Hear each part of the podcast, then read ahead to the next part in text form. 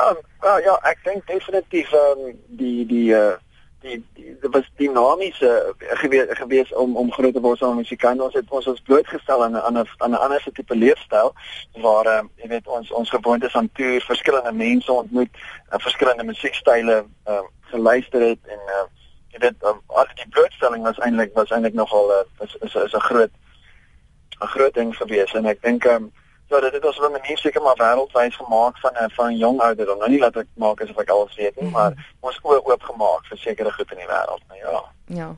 En John vir jou? Dit was baie interessant, goeie musikante vir altoos jonger was. So die songwriting ding en die instrumentele ding was by ons het goeie standaarde groot geword met die mense wie ons gesien speel het en goed so. Ek dink dit definitief 'n goeie impak op ons lewens gehad musikaal. Hmm. Jan ons bly sommer by jou vir die oomblik. Was daar 'n spesifieke gebeure of oomblikke in in in jou spesifiek in uh, Emilie kan maak aan inspring wanneer jy reg is waar jy geweet het, ek praat nou van julle kinderdae dat jy gaan of jy gaan in jou pa se voetspore volg, jy wil ook musikant te word. Ehm um, ek dink nie dit was ooit ja. so hoe ons dit gesien het nie. Ek meen ons was net daan blootgestel so dit was iets geweest wat baie natuurlik vir ons naderhand begin kom het omdat dit is wat ons geken het. So ek dink dit het baie natuurlik ja. gekom en dit is nie gevoel ons moet ons is verantwoordelik om in die voetspore te volg van my pa nie. Ja, verseker, maar ek moet sê ja. ek ek persoonlik het 'n bietjie van 'n anderste rol gehad. Ek het ek het toe ek 16 was definitief besluit, okay, dis wat ek gaan doen. En ehm um, en ek het toe, jy weet, mis na musiekskool toe gegaan en en en wat uh, uh, daai tipe van ding. So ek het ek het definitief ook 'n besluit gemaak en gesê, okay, ek dis wat ek wil doen, dis wat ek gaan doen. En uh, maar so Jean sê dit het natuurlik gebeur, maar op 'n stadium maar maak mens maar ook 'n besluit en sê okay, dis wat ek vanaf gaan doen. En hoe sal jy sê het ja. julle pa julle musiekloopbaan en spesifiek die styl waarin jy skryf en sing beïnvloed? Um, ek dink ek dink hy's 'n hy's 'n goeie mentor. Jy weet soos my een vir enige kinders wil nie eintlik altyd na 'n pa se raad luister nie. Um, ek het al gewoond geraak om bietjie meer weet te luister en dit dit help.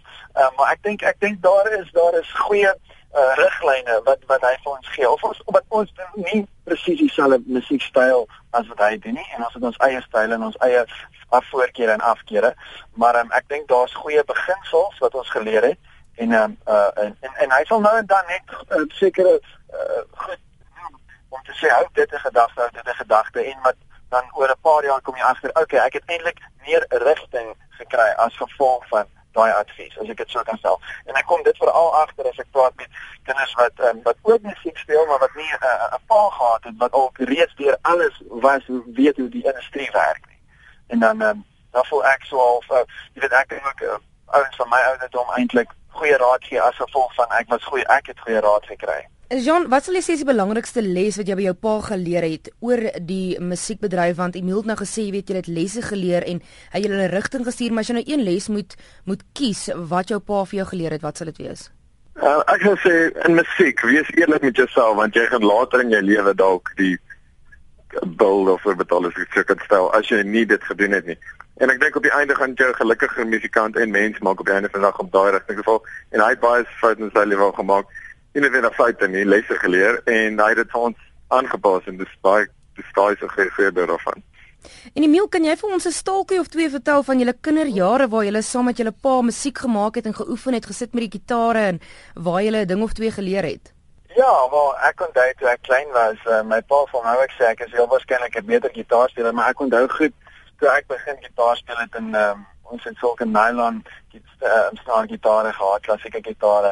Ek en my broer elkeen en uh, dan het dan het ek daar gesit en ek kon dit nie om ek kon dit nie my brein kry om jy weet die eenvoudigste akkoord te snap, byvoorbeeld 'n A of 'n D en dan sê ek vir ek sal dit nooit kan doen nie. Daar's nie 'n manier nie. Ek weet nie hoe doen nie so dit. Want as 'n kind dink jy alles moet outomaties net nou gebeur. En dan ehm um, dink dit uh, dit is net maar lesse wat mens leer en uh, uh, eintlik vat vat uh, musiek. Dit vat jare voor mens nou maar eintlik eers kom en ek dink dis wat my pa ook probeer sê, nee, moenie so geduldig wees nie. Doen dit net en en en uh, op einde van die dag sal jy sal jy dit snap. Ek is seker nou maar hier paar jaar later. 'n Vadersdag wens vir julle pa vir Sondag. Wat wil julle graag vir hom sê? Ja, ek wil net vir hom sê gelukkige Vadersdag, jy weet, dankie. ja. Dis al. Ja ja. Ek wil net nog sommer raak of Ek wil net vir ja, is manne en ehm uh, ek ons sal 'n lekker braai hou. Ek dink daar het ek nou net al gesê wat ek wil. Ja. Gelukkige Vadersdag pa, ek sal vir jou braai.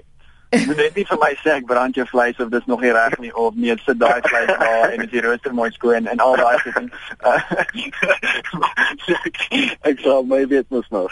Dit klink of jy Sondag reeds uit beplan is en jou pa dieselfde ding vir my gesê dat jy gaan braai en 'n lekker wyntjie drink.